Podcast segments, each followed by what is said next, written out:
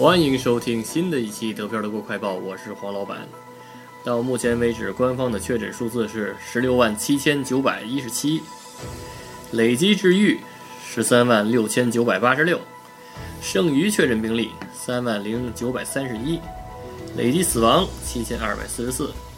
跟昨天相比，新增确诊数字是三百九十，新增死亡六十五。继续播报一下各州的具体数字：石河州二百七十，不来梅二百二十五。汉堡三百九十七，梅前州四十九，下萨克森州九百三十三，萨安州一百七十七，柏林六百四十三，勃兰登堡五百一十一，北威州三千零四十三，黑森州一千一百八十八，图林根四百八十四，萨克森州三百七十四，莱法州六百二十，萨尔州一百七十七。巴甫州两千七百四十九，巴伐利亚州三千八百八十四。这个感染人数减去痊愈的，然后呢，剩余确诊病例就剩三万多了。但是呢，疫情依然没有过去，还是有新增。所以呢，还是那句话，战斗不停，口罩不止。按照惯例，再播报一下欧洲前五：西班牙二十二万零三百二十五，意大利二十一万四千四百五十七。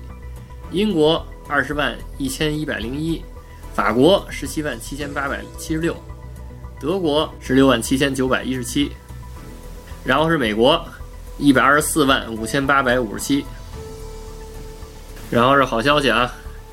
今天德国总理默克尔和十六个联邦州州长今天共同宣布，宣布了一个什么呢？就是一个放松计划，也叫松绑计划。首先呢。两个家庭可以见面了啊，然后以前呢，两个家庭不能见面，对吧？只能偷偷的见。然后如果两个家庭见面了，被警察看见了呢，就会罚款。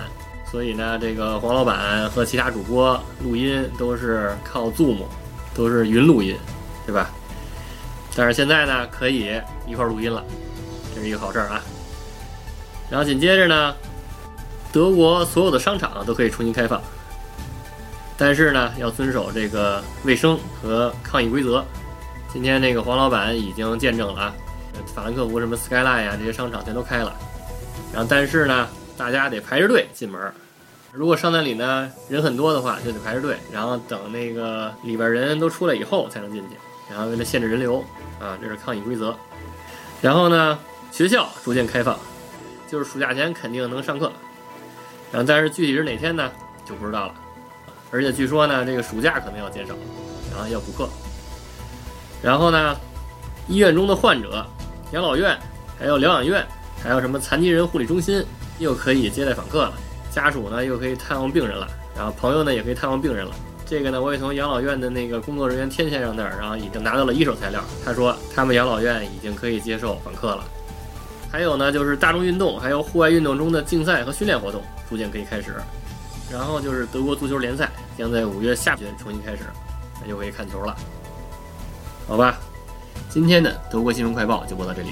如果大家想加群，想加入周末的德飘云茶馆，跟主播和黄老板一块儿聊天讨论的话，就微信加 D E P I A O R A D I O 就可以加入了。